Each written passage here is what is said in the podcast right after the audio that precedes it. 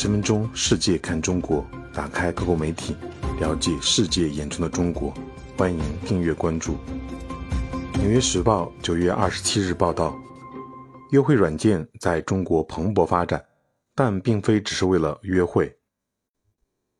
今年六月，当上海摄影助理屈同舟开启他期待已久的中国西部之旅时，他发现他来到的城市并不欢迎他。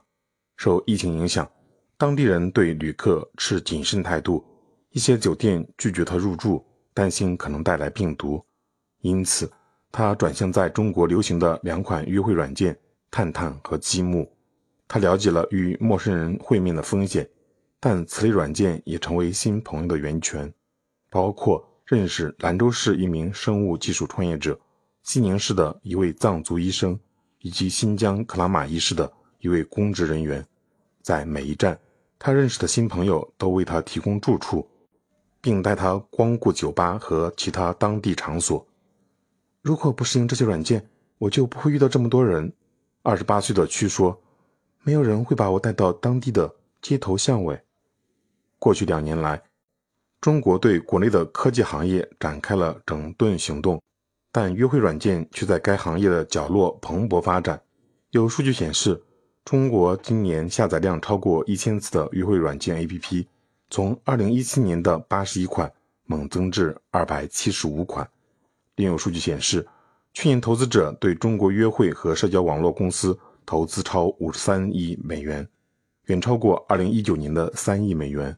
中国科技巨头也在测试收购和投资有望将陌生人聚集在一起的新软件。这些软件蓬勃发展，并不仅仅是因为人们借此发展浪漫关系。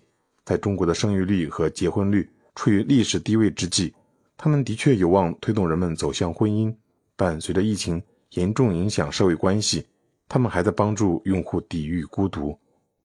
对许多人来说，此类软件已成为虚拟庇护所，即城市规划专家们所说的“工作和家之外的第三空间”，供人们探索爱好、讨论热门话题并结识新朋友。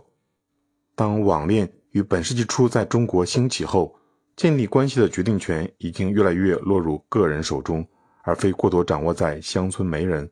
父母和工厂老板手中，许多人渴望这种转变。随着约会软件的到来，该趋势在2010年加速发展。这些软件本身也发生变化。此前有约会软件因长期根据外貌匹配用户而被指责为助长勾搭风气。近年来，越来越多的软件将兴趣爱好和个性作为安排人们新邂逅的基础。在中国某研究机构去年十月开展的调查中，百分之八十九的受访者表示他们使用过这种软件，而其中大多数称他们主要希望借此扩大其朋友圈，而非寻找伴侣。